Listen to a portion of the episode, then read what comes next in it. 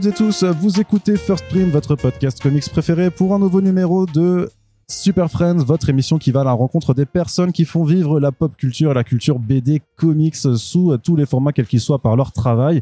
Et on se retrouve aujourd'hui pour un nouveau numéro consacré à l'anthologie Punch qui est édité aux éditions Kinaï. Vous le savez, on a quasiment réussi à avoir tout le temps les équipes créatives de chacun de ces numéros de cette anthologie qui est publiée en fascicule. Donc chez Kinaï, une maison d'édition qui est spécialisée pour euh, dans dans euh, hmm, pardon dans dans la bande dessinée jeunesse américaine mais qui fait aussi de la création originale. Et donc la deuxième saison de cette anthologie est dédiée à la fantasy.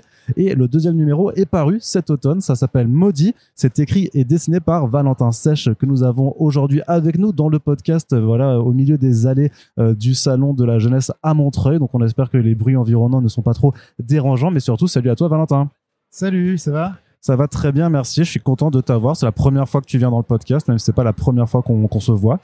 Mais euh, il fallait attendre la bonne occasion pour faire un podcast ensemble. Alors, euh, comme c'est la première fois, il va falloir que tu te présentes. Est-ce que tu peux un peu nous dire euh, quel est ton parcours vis-à-vis du, du, dessin? Comment t'en es venu là? Mon parcours, la fameuse première question. Voilà, elle est, je suis désolé, c'est le passage obligé, quoi. Hein, même si tu l'as déjà répété mille fois. Non, parcours, je vais choisir un peu là où je commence.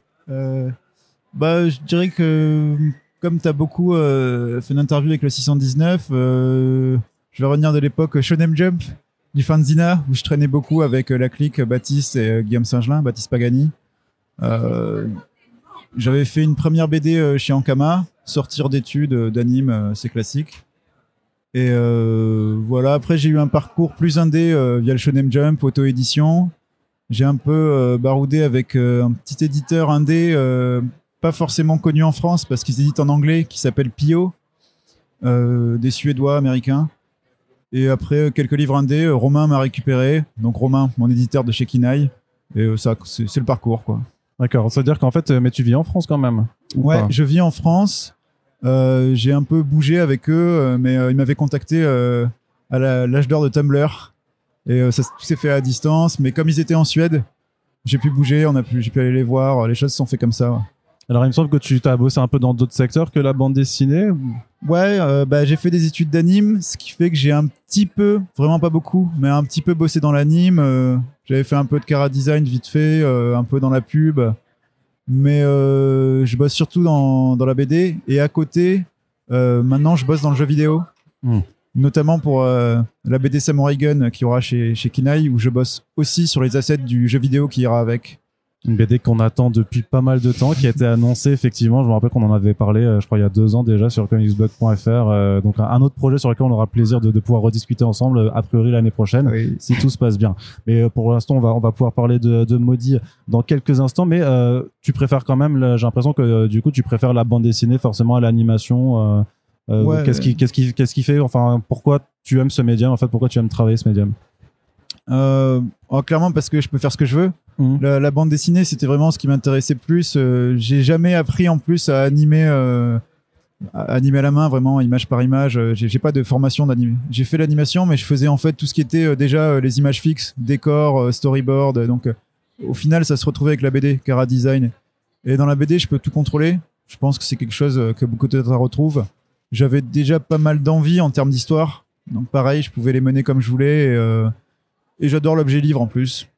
C'est hyper satisfaisant. J'ai quelques années de ma vie que j'ai sacrifié dans la BD et après je peux les ranger dans mon placard euh, les unes à côté des autres. Euh, j'aime bien. Parce que c'est pas la première BD qui est éditée chez Kinaï. Avant, il y avait The World aussi. Donc c'est, euh, tu peux nous expliquer comment tu es rentré en contact avec Romain? C'est, enfin, je me dis que c'est par là que ça a commencé. Ouais, c'est assez simple en fait. Romain me suivait déjà. Dans la rue? Dans la rue. Faut lui dire d'arrêter. Hein, Ouais, non, ça va. Même, même en me suivant, il serait pas, euh, il serait bienveillant quand même. Il y aurait une aura de bienveillance. Mais euh, non, non, il suivait euh, mon travail et depuis assez longtemps. Du coup, il m'avait dit. Et en fait, quand il a voulu faire sa maison, comme il a commencé avec du rachat de licence, ah bah là, il avait ma BD qui était chez Pio en anglais. Donc, il s'est dit, je vais la ramener. Et c'est comme ça qu'il m'a rencontré tout simplement. D'accord. Et ensuite, comment vous êtes venu alors à dire bah, que tu allais faire de la création avec lui aussi? Bah, moi, il y a un syndrome euh, qui me poursuit. C'est que quand je vais dans l'édition, à chaque fois, je suis toujours le, le premier. Chez Pio, j'étais le, le, premier euh, quand ils ont fait un offset, premier à faire un long format. chez Ankama, c'est Jonathan Garnier, scénariste, qui était éditeur à l'époque, qui s'était occupé de moi et j'étais un peu son, j'étais sa première BD en poste, dont il s'est occupé. Et avec Kinaï, bah, j'étais son premier auteur en fait dont il s'occupait.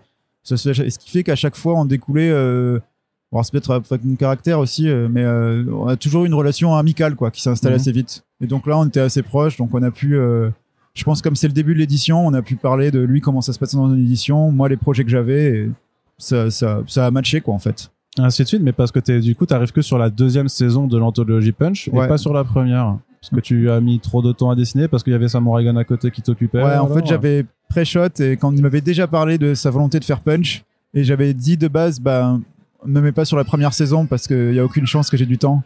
Euh, vu comme déjà j'étais pas rapide sur Samurai Gun, euh, on savait qu'il me fallait un peu de temps à moi euh, et, ça s'est fait naturellement. En plus, il m'avait déjà parlé des thèmes. Et c'est vrai que bah, la nature, en fait, j'aurais pu, parce que même celui-là, on pourrait presque dire qu'il y a un rapport à la nature quand même. Oui. Mais c'est vrai que Fantasy, qui, alors, lui nous avait présenté ça comme monstre et JRPG comme thème, ce qui est encore plus encore plus ciblé. Hein. Ouais, encore plus ciblé. Donc je me suis dit bon. Euh, c'est des univers qui te parlent à toi alors? Ouais, bah ouais, moi ça me parle beaucoup. J'ai, bah, on en reparlera, je pense, mais la BD, elle, ressemble beaucoup à Zelda et, euh, et c'était même une, une, volonté.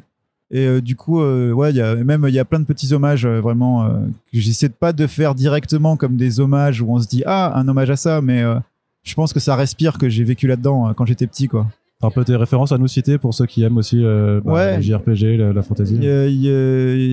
alors il y, a, y a un truc qui, que j'ai mis dans la, BD, c'est que je crois que je l'ai pas noté, mais euh, chaque nom des personnages euh, sont des noms issus de JRPG différents que j'ai pas forcément fait d'ailleurs, parce que je n'ai pas fait 10 000, mais je me suis intéressé. Et je, je mets au défi les gens dans les commentaires de trouver d'où vient le héros. Mhm. c'est assez sombre. En vrai, je pense qu'on le tape sur le net, euh, on trouve très vite. Euh, c'est sûr qu'avec Google, maintenant, euh, rien n'est secret. Mais Faris, par exemple, le personnage de Faris, ça vient de Final Fantasy V. C'est un personnage que j'adore. Isha, bon, ça vient du rappeur en fait, mais ça vient aussi, ah ouais, ouais ça vient aussi d'un Is. Il y a, je crois, Is 6 ou Is 5. Il y a une, une fille qui s'appelle Isha. du coup, je me suis dit, ah bah prénom, prénom mixte. Et pas mal de personnages comme ça viennent de jeux. Et évidemment, euh, Zelda, euh, Zelda 3, Majora's Mask, tout ça, c'est références pionnières euh, à fond pour la BD. Ouais, ça se voyait de toute façon dès la couverture. Je sais que moi, quand je l'ai présenté, j'ai fait OK, c'est, il reprend la, jaquette de Majora's Mask et puis il a, il a tweak à son univers. Mais justement, pour celles et ceux qui nous écoutent, mais qui connaissent pas Maudit, qui n'ont peut-être pas lu, bah forcément on fait une première partie un petit peu où on se peut pas mais justement est-ce que tu peux un peu nous parler du, du, concept donc de cet univers que tu crées dans ce fascicule d'une trentaine de pages?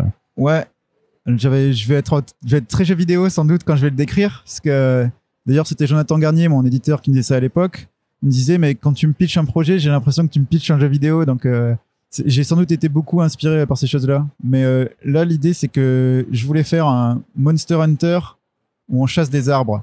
Donc Monster Hunter, pour ceux qui savent peut-être pas, c'est un jeu où de chasse où on chasse des, des dragons, quoi, des monstres.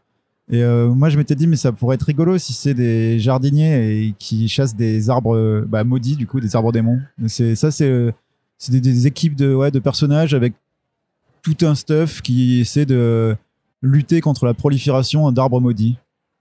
Alors donc ça c'est ton idée de départ et qu'à partir de cette idée de départ comment tu construis ton monde? Parce que c'est quand même quelque chose qui m'a marqué c'est qu'en seulement 30 pages t'as quand même un lore qui est super dense où tu es même obligé de faire euh, deux pages d'exposition euh, pure et dure pour bien qu'on saisisse tous les tenants et aboutissants, puisqu'on parle donc d'une malédiction qui transforme des gens en monstres sur Terre et qui vient en fait d'une ancienne histoire d'amour euh, brisée entre la Terre et la Lune, qui fait que en fait il y a des que la Lune est formée euh, d'un ensemble de dragons qui sont attirés par la mélancolie de cette Terre qui est donc triste d'avoir fini sa relation et les dragons, en atterrissant sur Terre, dépérissent et leur cœur deviennent la source donc d'une malédiction qui rentre dans la Terre et qui donne naissance à des arbres de démons. Est-ce que j'ai bien ah, compris? Franchement, euh, le pitch est parfait. Le pitch est pas bon, voilà, j'ai bien compris l'histoire, mais euh, c'est quand même assez dense, euh, surtout pour quelque chose qui s'adresse à bah, un lectorat assez jeune. Mais du coup, comment t'es parti donc de ton idée, donc d'abord de dire ok, je veux des jardiniers qui chassent des arbres, et après comment on développe en fait un univers comme ça quand ça se passe dans, dans ton process de world building, comme on dit? Ouais, c'est euh, moi-même, je sais pas précisément. Euh, je pense qu'il y a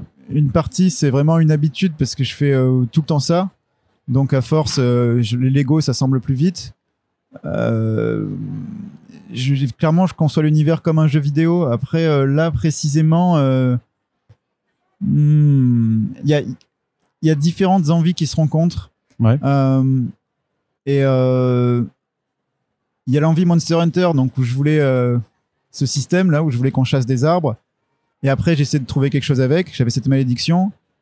Et après, le thème euh, général du livre par rapport à la mélancolie. Et euh, le monde. Le but, ce serait d'empêcher une version trop mélancolique, trop négative du monde et de détourner le monde vers une version plus positive. Euh, ça, c'est plutôt ma sensation par rapport au monde réel, quoi. C'est vraiment la part de, de réel que j'essaie de mettre dans le récit. Et à force, euh, comment j'enchevêtre ça, euh, je sais pas trop. J'adore. euh, j'essaie, je vais dire, j'essaie de faire comme si je faisais un donjon de Zelda, quoi.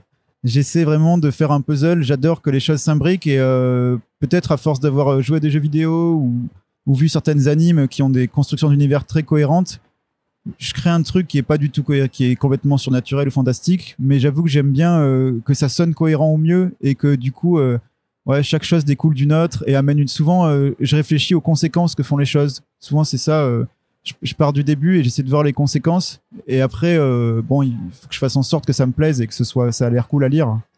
C'est ça.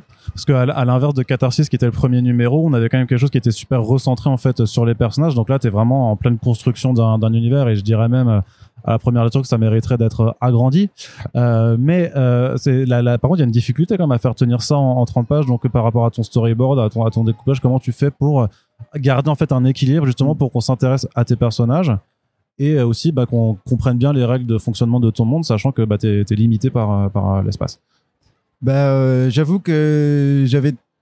C'est ma plus grande peur sur euh, le livre, c'est qu'il euh, puisse paraître trop confus, euh, trop indigeste, ou qu'on puisse pas s'attacher au personnage ou comprendre. Donc j'ai, ce que j'essaie, c'est d'avoir, comme c'est de la jeunesse, même si je pense qu'un peu n'importe qui peut s'y intéresser, j'essaie d'avoir une histoire de base, un fil.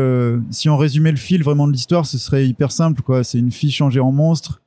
Elle va voir un mec qui est censé être spécialisé pour la, lever cette malédiction et euh, elle va vivre une aventure avec eux. Elle va pas se pas lever cette malédiction, mais elle va trouver des amis quoi. Je, simplifie, mais ça, bah du coup n'importe qui peut l'avoir. Je me dis s'il y a cette ligne simple par dessus, je peux mettre un peu tout ce que je veux. Je pars aussi du principe que le lecteur n'a pas forcément euh, envie et besoin de tout comprendre. Que c'est cool en fait de voyager à travers et de sentir qu'il y a beaucoup de choses. Ça c'est un truc que j'aime bien et que chacun le verra à sa façon. Après, pour les 32 pages, en effet, c'était euh, c'est hyper dur, mais euh, c'est trop motivant du coup. Il y a un côté, euh, encore une fois, un peu, un peu, ouais, un peu Tetris où tu ranges tes, tes cubes, mais il y a vraiment pas la place de tout mettre, de faire et une exposition et un monde compliqué. Surtout ce que j'ai essayé de faire, je sais pas si ça se verra, mais j'ai essayé de mettre un peu. Par exemple, j'aurais pu me cantonner à l'équipe de base des personnages, mais il y a un moment où il y a euh, Tu fais intervenir une autre équipe. ouais. exactement, ouais. Et, je- Et du coup, on passe déjà de 4 à 5 personnages à 8. ouais parce que et c'est quelque chose qui n'était pas prévu à la base dans le scénario mais en fait quand j'étais en train de de, de, le terminer j'avais cette sensation comme ça de pièce de théâtre euh, qui sortait pas de sa petite scène. C'est ce truc que j'aime pas. J'ai envie qu'on sente vraiment qu'on voyage. Je me suis dit mais il faut que j'ajoute. En fait il faut que j'ajoute de la manière. Il faut que je puisse dire euh, par exemple quelque chose que j'ai pas pu faire c'est une scène avec euh, une ville entière et des foules ou des choses comme ça. Ce serait que des figurants mais ça aurait tout de suite des, fenêtres sur le fait que ce monde est plus vaste et qu'il y a plus de gens et là, mettre l'autre équipe, je me suis dit, euh, je prenais le lecteur par surprise, je lui amenais, euh, j'agrandissais tout de suite l'univers énormément. Et euh, j'avais envie de faire ça, et je savais que ça allait être au détriment peut-être de fluidité. De, de- il y a beaucoup d'actions où tu te dis bon, il a mis trois cases sur une demi-page, il aurait peut-être pu mettre une page ou deux à la place. T'as des ellipses, euh, en fait, t'as des ellipses comme ça qui passent, euh, même sur la première, quand tu passes de la première à la deuxième, euh, faut, faut, Ouais. euh, faut jongler. Enfin, moi, la, la seule crainte que j'ai par rapport à ça, c'est juste que les lecteurs les plus jeunes et les moins, les moins expérimentés soient un petit peu perdus, en fait, dans ce truc, mais j'imagine que t'avais ça aussi en tête euh, au moment Ouais. de, de construire. En fait, euh, ouais, comme c'était, il y a vraiment des choix qu'il fallait faire. J'ai vraiment fait des choix qui allaient contre la fluidité, avec des ellipses. Pour ceux qui lisent beaucoup de Tezuka, je pense que ça va leur parler. Parce que Tezuka, des fois, il est extrême. D'une case à l'autre, euh, il y a un siècle qui s'est passé, quoi. Donc moi, je pars sur euh, ce principe-là. Et euh, je pars aussi sur le principe que peut-être pour faire justement une histoire hyper fluide, écrite comme écrirait un scénariste qui est très amenant, enfin vraiment de cette façon-là plus classique, je suis pas du tout le meilleur, je suis pas forcément bon pour ça. Et par contre, pour faire une histoire qui va intriguer les gens parce qu'il y en a plus, où ça les rend curieux, là je sais que tout le monde l'a toujours dit, donc c'est un peu mon truc. Donc je préfère avoir euh, le risque d'un truc qui est un peu clunky, quoi, un petit peu euh, cabossé, mais qui euh, donne plus sur, sur ce côté-là. Et dans la construction graphique, tu, ça, tu débrouilles comment alors pour créer les visuels de tes personnages? Donc, mis à part ton euh, rip-off de Link qui apparaît très rapidement, donc le personnage de Rurufon, que les autres, t'allais les chercher où? Enfin, c'est des inspirations d'autres univers? Tu, Ou tu voulais juste une vibe Miyazakienne on va dire ou même Pokémon un peu je trouve par certains aspects euh, bon très très inspiré aussi de, de, de création japonaise quoi de l'univers mm. japonais. Comment tu comment tu travailles ça? Alors euh, Rurufon Link réel 100% euh, il y a même pour l'anecdote j'étais à Bruxelles chez Mortis Ghost et j'étais en train de le dessiner parce que c'est là quand j'ai commencé le projet et j'avais dit je fais un Link. C'était mon, mon, mon but même c'était de je me suis dit dans la dans le procédé je vais prendre des éléments graphiques qui rappellent euh, quelque chose que je une licence hyper connue que tout le monde adore même sur un plus large public parce que j'ai tendance à sinon m'enfoncer dans des trucs de niche et que moi aussi euh, je kiffe premier degré. Et du coup bon mon truc de mon enfance c'est Zelda 3 j'ai été euh, biberonné à la, à la Super NES Zelda donc c'était culte. Donc j'ai ramené mon Link à l'ancienne mais Link il est intemporel quoi vu qu'avec les licences il continue à l'infini. Donc ça c'était ça après, sur d'autres trucs, par exemple, euh, Isha, euh, le petit Tanuki euh, queue de scorpion, petit, petit clin d'œil à Chariot Spiral parce que c'est lui qui avait fait un petit personnage avec une queue de scorpion, que j'ai bien repris l'idée. Et sinon, mais hormis la queue de scorpion, c'est un personnage qu'on peut retrouver dans Secret of Mana sur Super Nintendo. Il y a vraiment hmm. un ennemi, c'est un petit Tanuki avec le même genre de Woody qui a un petit arc. Mais quand j'étais petit, je l'adorais, ce perso. J'aurais aimé avoir un petit jouet ou l'avoir en peluche, quoi. Et après, pour les autres, c'est des mélanges de tout. Euh, bah, Faris, par exemple. Qui a des mains serpents. Euh. Ouais, bah ça, c'est quand j'ai commencé à développer le principe des arbres, de la malédiction. Euh, cette idée de, j'avais cette idée de, ouais, de serpent qui fait la morsure, qui diffuse le poison de la malédiction. Et du coup, bah, je me tenais à ça pour tisser mon, mon, motif, quoi. ça s'est fait un peu comme ça. Mais il y a plein de références de jeux. Par exemple, je cite tout le monde du, du crew à chaque fois, mais Baptiste, quand on lui a mis dans les mains, il a regardé le personnage du lion et il a tout de suite vu le personnage principal du jeu de baston de Capcom euh, Red Earth où tu joues un lion euh, et ça vient de là mais lui il le sait. Mais euh, je me suis dit à force que soit je peux me dire ah c'est c'est chiant de, de les gens peuvent dire ah tu copies ou tu et en fait moi je trouve qu'il y a presque déjà je dis différemment mais il y a presque un espèce de responsabilité pas de responsabilité mais une envie en tout cas de transmission. Je me dis les autres générations, ils naissent avec plein d'autres trucs qu'ils vont adorer et c'est normal, ils vont avoir plein de trucs trop stylés dans leurs yeux. Moi, il y a des trucs que j'ai trop kiffé à mon époque et du coup, forcément, peut-être maintenant, ils sont un peu plus euh, poussiéreux, oubliés.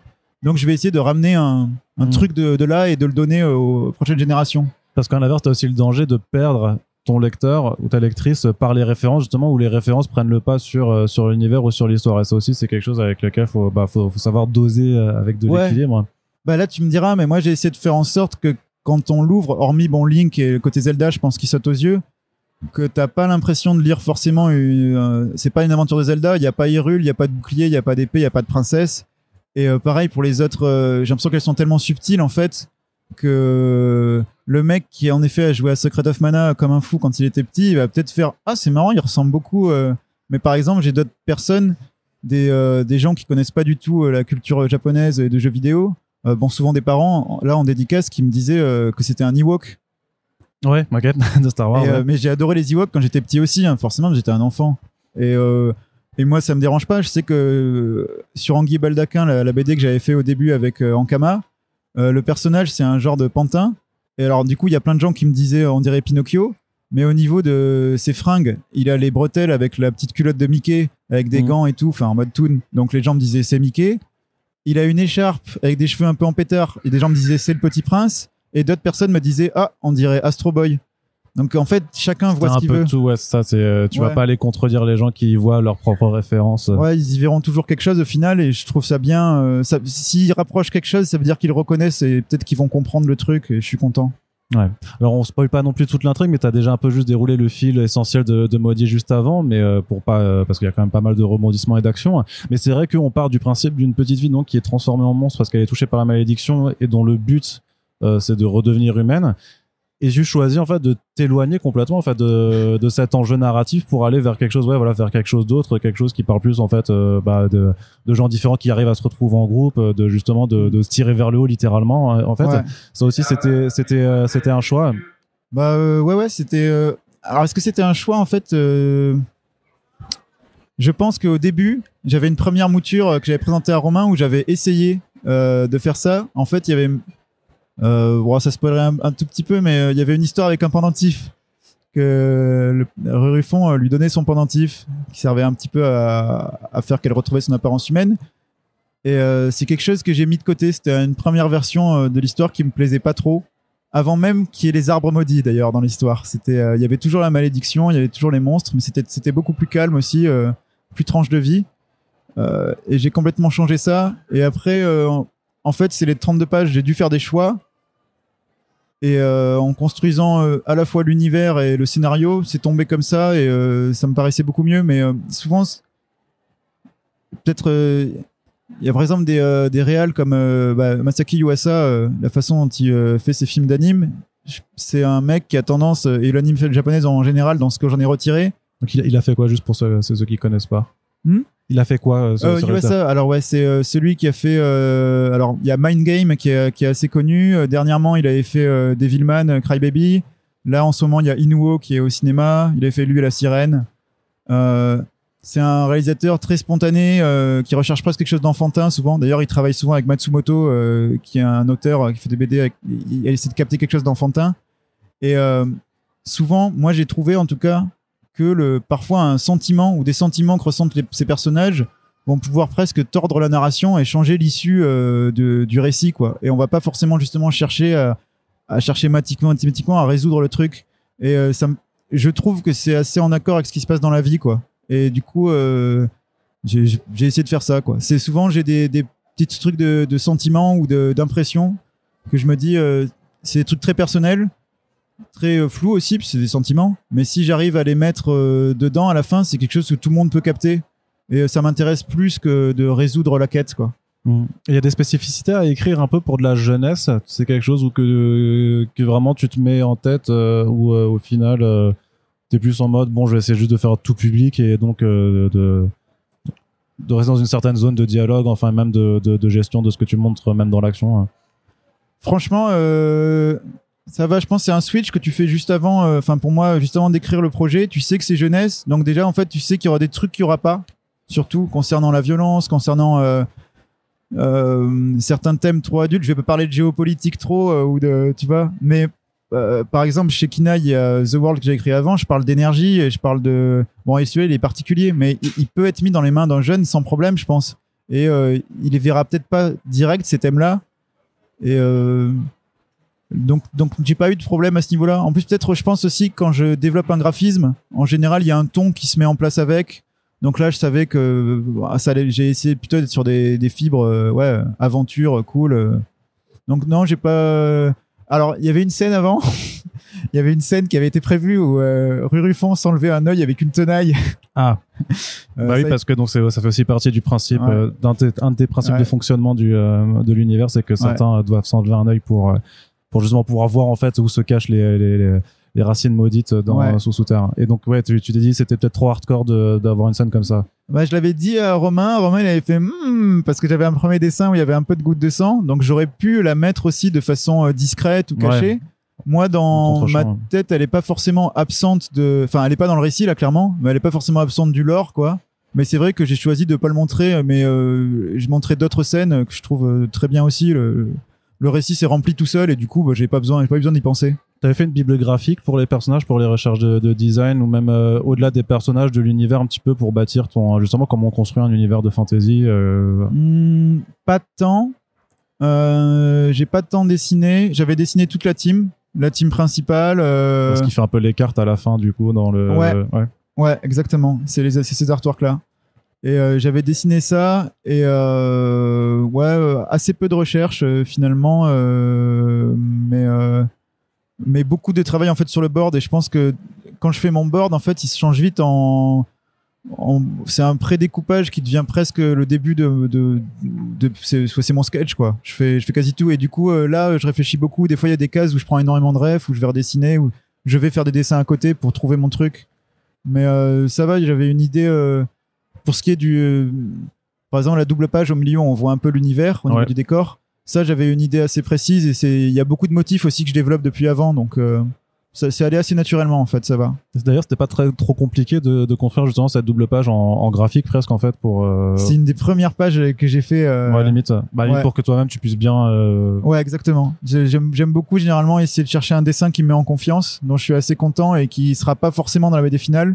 Et là même au début, été potentiellement pour faire une couve. Euh, sauf que en fait, euh, bah, Rurufon pas du tout au milieu euh, c'est pas du tout adapté en termes de, de, de structure. De ouais. ouais. Et du coup, bah, j'en ai fait une double page dedans. Je me, et dès le début, je l'avais et je, je m'étais dit, euh, j'aimerais bien qu'elle soit vers le milieu de l'album, qu'il y ait une respiration avec ce truc et que ce soit juste euh, pas de mots, que ce soit joli, quoi. D'accord. Et justement, en termes un peu de technique, comment tu travailles? Tu as un storyboard que tu écrit, enfin, tu as un scénar, euh, tu fais ton script ou est-ce qu'il est dans ta tête Tu passes au storyboard directement? C'est quoi ta manière de, de procéder? Ça, ça a changé avec les années. C'était plus confus avant. Là, euh, mais il y a quand même un truc où euh, je dessine beaucoup. Euh, je prends des notes. Ça peut être des toutes petites notes. D'ailleurs, souvent mon, mon pré-découpage, c'est vraiment des petits timbres de poche où je dessine. comme je dessine les cases dans le désordre, sans me soucier de pages, comme si je faisais un board infini. Et après, des fois, je les, quand j'ai les premières pages comme ça, je les recompose. Mais souvent avant, je commence à faire ça une fois que je me suis euh, pas mal raconté l'histoire et les concepts dans ma tête. Donc souvent c'est même beaucoup par discussion. Je le raconte à Romain, je le raconte à des amis, ça décante. Et euh, j'aime bien le faire assez tôt pour que ça décante pas mal mmh. euh, et qu'il y ait des petits déclics qui arrivent naturellement. Et après ça, c'est la première étape. Et une fois que j'ai mes premières pages, voilà, c'est un peu le siège sur le board. Ça dure. Je fais beaucoup de board pendant très longtemps. Là, le board, la BD m'a pris environ six mois je suis pas très rapide, mais parce que la, la c'était la première fois que je faisais la couleur aussi, la, la full couleur, donc ça m'a pris un peu de, en ça m'a mis en stress. En numérique alors? Ouais, tout était fait en numérique là pour le coup. Sauf euh, quelques rares recherches à la main, mais tout était en numérique. Et le board, en fait, j'ai peut-être passé un mois et demi dessus, quoi pour sur les six mois, au final, ça fait euh, ça fait beaucoup quoi. Mais c'est pourquoi? C'est parce que t'étais pas satisfaite de, de, ton découpage, de, des plans que tu choisissais, ou aussi parce que bah tu te rajoutais des trucs euh, au fur et à mesure qui n'étaient pas là auparavant? Ce qu'on a quand même suivi en t'écoutant, c'est que les arbres démons ils étaient pas là. La deuxième équipe, elle était pas là non plus, donc forcément ça, ça t'oblige à revoir aussi euh, ta, ta, construction narrative. Ouais. Après là, quand le board commençait, j'étais déjà sur les arbres, ça va, j'étais déjà parti sur cette mouture là l'équipe n'était pas revu tout de fond en comble non plus non, non, ouais, euh, en cours de, de, de, trajet. Mais euh, non, il y avait bah, peut-être aussi, euh, je m'étais mis un peu la pression et, et, et comme j'ai fait beaucoup de construction d'univers, bah et qu'il y avait ces 32 pages très très courtes, bah il y avait beaucoup d'enchevêtrements et il fallait que je fasse rentrer les choses. Il y a il y a des scènes d'action, il y a pas mal de scènes des fois où il y a beaucoup de cases où c'est c'était un peu un Tetris quoi. Donc ça a pris du temps, mais je sais, j'ai ouais, j'ai découvert mon c'était mon temps quoi. Ouais. Et ça te prend plus de temps de faire justement ces planches qui sont très découpées, très chargées, ou de faire plutôt celles comme la double page euh, que t'as aussi un peu au milieu, où là c'est vraiment euh, tu fais exploser tes personnages en plein vol avec euh, grosse perspective et tout. C'est quoi qui te fait prendre plus de temps à, faire? Bah, je dirais que si je faisais un album qu'avec des doubles pages, je pense que ce serait plus court, ouais. parce que en fait déjà. Euh, la narration, forcément, serait un peu comme The World, elle serait diffuse, serait plutôt une suite d'illustrations, donc il y aurait moins de contraintes euh, narratives. Et euh, tu te fais moins cher à respecter l'espace de tes persos aussi. Ouais, tu vois exactement. Tu fais un peu ce que tu veux, tu te laisses porter par les images. Je peux, et euh, mais ça prend du temps sur les défis techniques. Par exemple, il y a cette euh, maison là de Ruffon qui se trimballe en bois, qui est qui était assez compliqué à dessiner. Même le, corbeau avec tous ses attirails, mmh. toutes ces choses. Il y avait, il y avait beaucoup d'objets quoi. Donc euh, ça, ça pouvait être difficile à dessiner. Mais euh, ouais, non, je pense que ce serait plus rapide si je faisais que des illus. Maintenant, euh, une grosse illu est quand même toujours long à faire. Donc là, finalement, c'est kiff kiff. pareil, c'est à quel niveau? Tu t'arrives sur le niveau de détail? Parce que justement tu pourrais euh, tu pourrais aller encore euh, encore plus loin si tu voulais parce que tu as des constructions voilà très spécifiques avec des matériaux très spécifiques. Même la jarre en fait il y a la jarre géante euh, un de tes personnages aussi tu pourrais tu pourrais aller encore plus. Donc à quel moment tu te décides aussi de t'arrêter de dire vas-y là en fait ça ça sinon justement ça va me prendre encore plus de temps et bah là c'est bah, je pense que c'est Kinaï du coup et c'est Romain ça me met un cadre avec l'idée de pas être trop en retard euh, là, je me suis un peu appuyé sur le retard de mes collègues aussi, mais j'étais non, mais j'étais pas du tout le plus le plus rapide, mais euh... j'essaie d'avoir un niveau de satisfaction, mais euh, là, ça va, je suis content. J'avais j'avais très peur en fait avant de le faire parce qu'il y avait du challenge, je savais pas ce que j'étais capable de faire exactement en termes de rendu, mais sur certaines pages, notamment plus on va vers la fin. Il y a un truc plus lâché qui se développe. Alors peut-être que du coup, en tant que lecteur, on va trouver ça très cool et tout. Mais moi, il y a certains éléments, un détail où je vais dire, euh, enfin montrer de ouais euh, j'ai envie de même dire la phrase c'est le métier qui rentre tu vois. Je me suis dit un peu bon bah là euh, et je pense que si je continue à faire ça avec Inai ça va me faire avancer un peu plus vite sur le rythme et euh, mieux jauger là où je dois m'arrêter là où je dois continuer. Mais c'est vrai que j'ai un truc où, par exemple les cordages sur le dès que je fais des cordages ou je fais des structures en bois j'essaie de, de faire juste et, réel quoi au lieu de faire des j'aime pas faire des zigouigouis ou laisser mon ma main aller à un motif que j'ai pas pré-travaillé avant D'accord. Est-ce que tu peux un peu nous parler justement de comment ça s'est passé avec euh, Romain autour, autour de l'élaboration Il y avait beaucoup d'allers-retours, beaucoup de conseils. Est-ce qu'il était tyrannique avec toi euh? Non, alors Romain est extrêmement bienveillant. Euh, ça s'est bien passé. En vrai, bon, Romain me fait peut-être un peu trop confiance. Mais on va lui poser la question, il est juste à côté. Hein, il, crève, d'envie de t'arracher le micro des mains pour dire. On va faire venir le patron. il va nous dire comment ça s'est passé. Est-ce que, est-ce que Romain, donc, parce que Romain Galland, donc directeur de Kina Edition, est également euh, présent et justement c'est pour voir un peu votre relation de travail quand ça se passait, si vous faisiez pas mal d'aller-retour, est-ce que tu, euh, tu le conseillais, c'est que, comment tu fais le travail des, bah, d'éditeur tout simplement euh, là-dessus, plus près. Ah ok. bah écoute, moi, bah Valentin, ça fait pas mal de temps que je le connais. Et en fait, je sais que je peux lui faire confiance sur la création des univers, du lore et des chara design. Et après, en fait, moi, tout ce que j'essaye de faire avec Valentin, c'est euh, un peu de le, le canaliser son énergie créatrice, on va dire ça comme ça, et, euh, et un peu de lui, faire des retours sur si c'est trop, si c'est pas assez, s'il y a trop d'idées, y a, voilà, parce qu'il n'y en aura jamais pas assez en vrai, il y aura toujours euh, euh plein, il y aura toujours plein d'idées. Euh, et après, je dirais que c'est que euh, les punchs, ça sert aussi à ça, ce que disait Valentin, c'est que euh, là, le challenge pour Valentin, c'était de faire full couleur pour après passer à un album euh, de 50 pages, par exemple, full couleur. Et c'était aussi de lui donner confiance, de lui donner l'occasion, en fait, de faire ça, pas sans pression, mais de manière plus tranquille que si c'était direct sur un 50 pages. Et, et après, en fait, moi, le travail que j'ai eu à faire là sur Maudit, c'était plus en termes de, bah, de lisibilité, de, de compréhension euh, de la trame générale, etc. De lui dire, bah voilà, euh, euh là, euh, c'est un peu cafouillou, faut un peu clarifier les choses, etc. Mais ça se fait, en fait, maintenant, ça fait tellement, enfin, comme je connais bien et tout, ça se fait un peu de manière naturelle. Ce qu'il disait, c'est un, peu en juste en discutant, tu vois.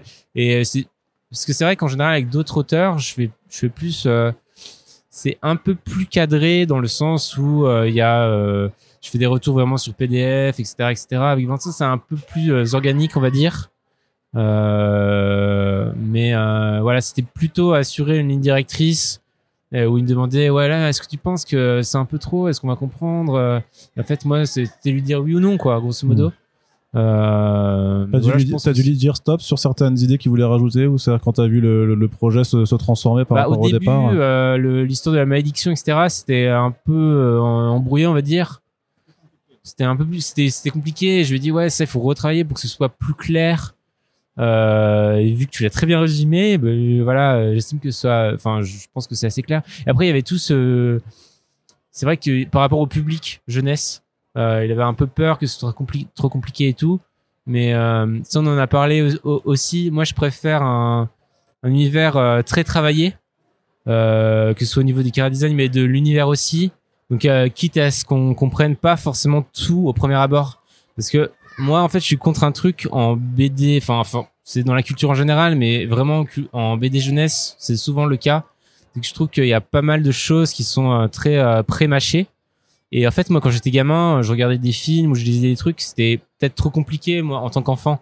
Mais euh, en fait, j'adorais parce que je, je percevais peut-être euh, un peu la surface de l'histoire, etc. Et c'était c'était pas grave en fait de pas tout comprendre. On prenait le truc en chemin et puis euh, et puis on, adorait ça et voilà, on se raccrochait en tant que gamin au design. Et donc c'était un peu de le rassurer aussi sur ce sur cet aspect-là. Et c'est aussi quelque chose que moi je veux mettre en avant. En fait mettre en avant euh, quelque chose qui peut être exigeant euh, pour les enfants, pour que ça plaise aussi aux adultes. Euh, et si jamais il y a des choses qu'on ne comprend pas, bah tant pis. En fait, c'est pas grave, on le relèvera peut-être plus tard et avec deux trois ans de plus, ils comprendront plus. Mais c'est donc voilà, c'est un c'est euh, c'est c'est quelque chose que j'aimerais bien mettre en avant, d'avoir le, le côté exigeant euh, même pour enfants et pas essayer de simplifier tout. D'accord. Je repasse juste euh, vers toi, Valentin, parce que il me semble, je sais pas si on peut en parler, que qu'au final, le Maudit, c'est peut-être là un, un, premier chapitre de quelque chose d'un peu plus Ah. grand. Est-ce que est-ce qu'on peut un peu teaser ça en ouverture quand même Ouais. Parce que cet univers mérite d'être développé. Enfin voilà, c'est, le fond de ma pensée, c'est qu'il y a beaucoup de choses.